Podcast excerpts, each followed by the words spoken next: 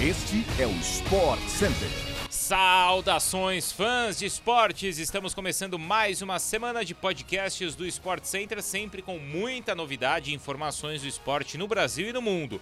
Dessa vez, claro, semana muito especial. É a primeira semana de Copa no Catar. E durante a competição, os nossos programas vão ao ar é, e também chegam ao vivo na ESPN pelo Star Plus, o nosso podcast todos os dias de segunda a sexta-feira, às 6 horas da manhã. E claro que tem muito Sport Center na ESPN, no Star Plus. Hoje vão ser quatro edições. Atenção, hein? Nossa programação na ESPN começando também sempre agora às 6 da manhã, ao vivo. Já tem Sport Center às 9 da manhã, também às 3 da tarde, às 6 da tarde e ainda às 10 e meia da noite. Então pode subir o som, porque o SC tá no ar.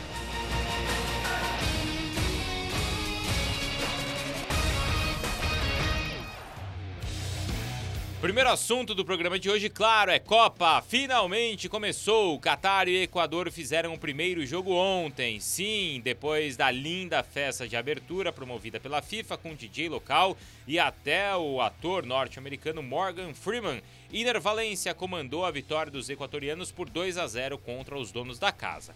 O atacante marcou duas vezes e foi o grande nome do primeiro dia da Copa.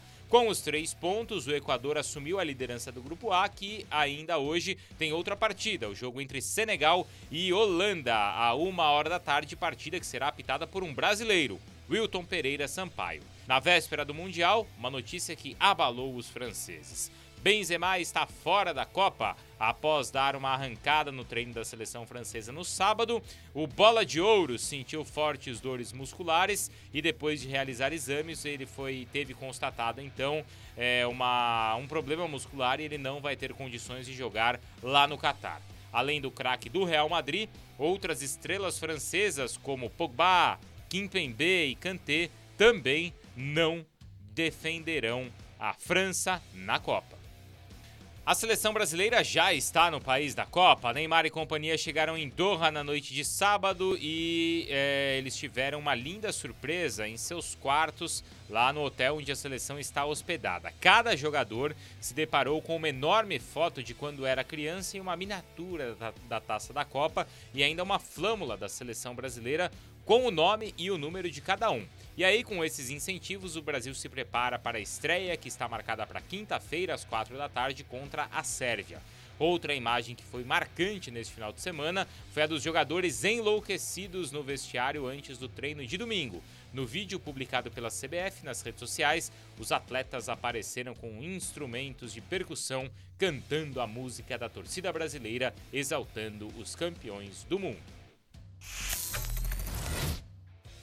Agora vamos ao tênis, porque Novak Djokovic passeou contra Casper Ruud e foi o grande campeão do ATP Finals em Turim, na Itália.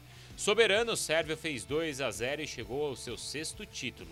Vale pontuar que Djoko não chegava a uma decisão do ATP Finals desde 2018. Depois de um fim de semana mais que especial na NFL, hoje é dia de Monday Night Football no México. Jogo importante entre os rivais de divisão San Francisco 49ers e Arizona Cardinals às 10 da noite, com transmissão da ESPN 2 e também do Star Plus. Partida marca o encerramento da semana 11 da NFL. Antes de encerrar, a gente não pode deixar de falar da nossa programação exclusiva no Star Plus durante a Copa. Nesta segunda-feira tem Sport Center Plus após as duas primeiras partidas do dia: Senegal e Holanda e também Inglaterra e Irã. Às 18 horas, o Linha de Passe chega trazendo o que tem de melhor neste dia e, claro, falando muito de seleção brasileira.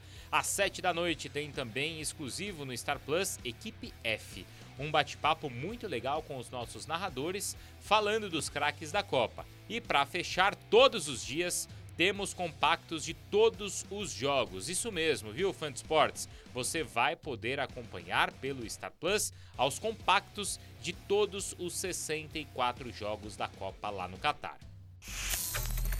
É isso, pessoal. Chegamos ao fim então do nosso podcast do Sport Center, mas a gente volta amanhã às 6 horas da manhã. Um abração aí para todo mundo. Fiquem conosco, hein, durante a Copa e, claro, boa semana. Até a próxima.